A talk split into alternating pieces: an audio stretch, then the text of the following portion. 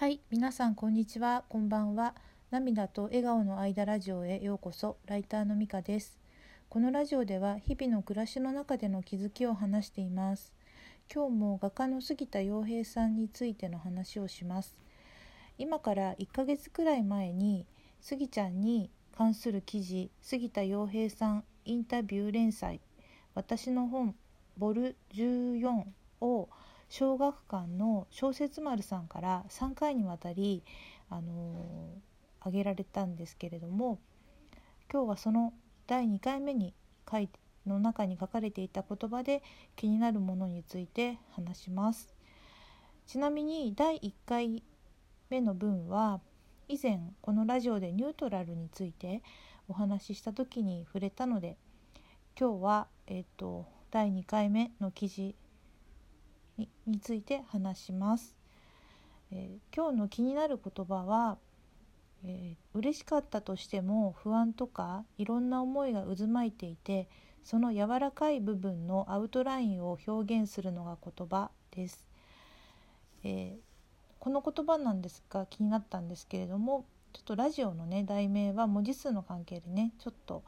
あの変えてありますのでよろしくお願いします。でねこの記事あのすごくそれ以外にもねたくさん気になることがね書かれていたんですよね。とまずね「スイミー」という絵本についてね書かれていてスイミーっていうのはあの広い海で暮らす赤い魚の兄弟にね混ざっている1匹だけ黒い魚のことですけれどもそのスイミーが自分はダメだと感じているけれど組み合わせ次第であなただからこういうポジションにいられるんだよと教えられたり少しずつ大きなものを乗り越えてやがて自分の存在を肯定できるようになっていくとこの記事にね書かれていてこの本の価値観がスギちゃんの人生の中でかなり大きな軸になっていてバチロレッテに出演した時の自分も完全に睡眠のような存在だったと思うでも黒いからこそ際立たせてもらったりね輝かせてもらったところがあったとね書かれてたんですよね。でこれを読んであスギちゃんはねそういうふうにねバチロレッテの時にねご自分のことを思っていたんだなと思いました。でねだいぶあのこのあ現代の世の中でね子どもたちのね取り巻く環境でも、あのー、少し前よりはね違いみたいなものをね認め合うような雰囲気になってきたなという肌感覚がねあるんですけれどもそれでもねまだやっぱり同調圧力のようなものはねあるなと保護者として思っています。で今ちょっとね急にあの福祉実験ユニットのヘラル・ボニーさんの松田さんが「普通じゃないは可能性」って言っていたことをね思い出しました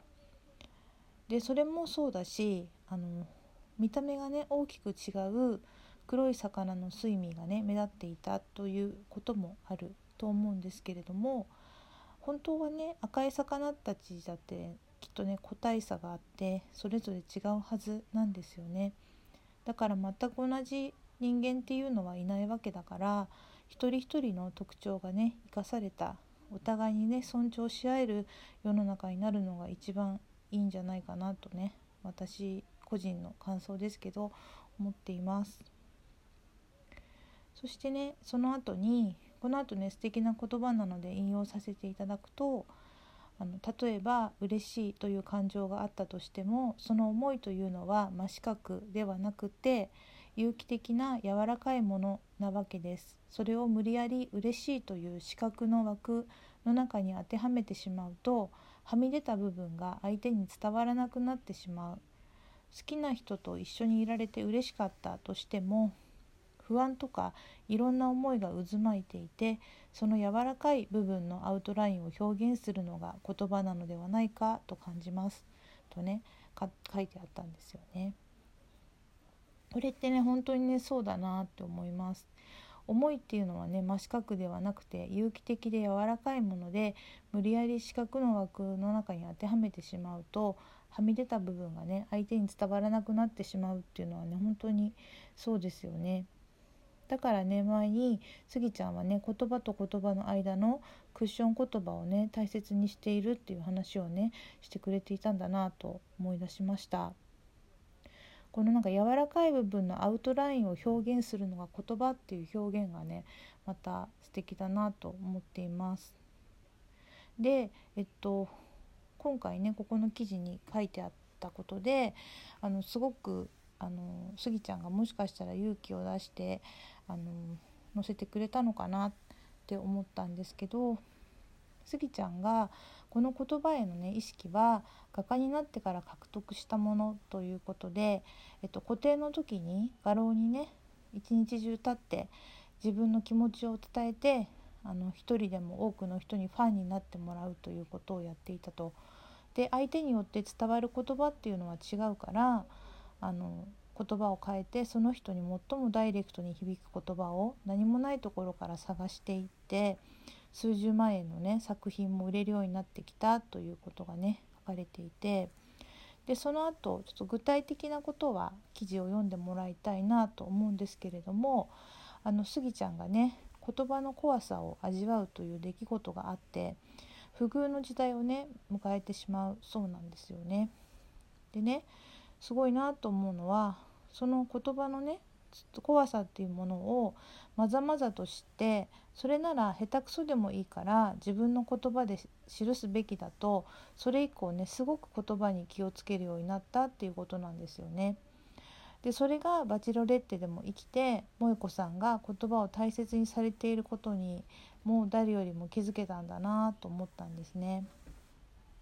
で最近のことで言うと松戸松戸スタートアップオフィスさんのオンラインセミナーでもほとんどねその場で即興でねご自分の言葉で話していらっしゃいましたけど本当にねそのこともねすごいなと思います。でねその後ありきたりではない、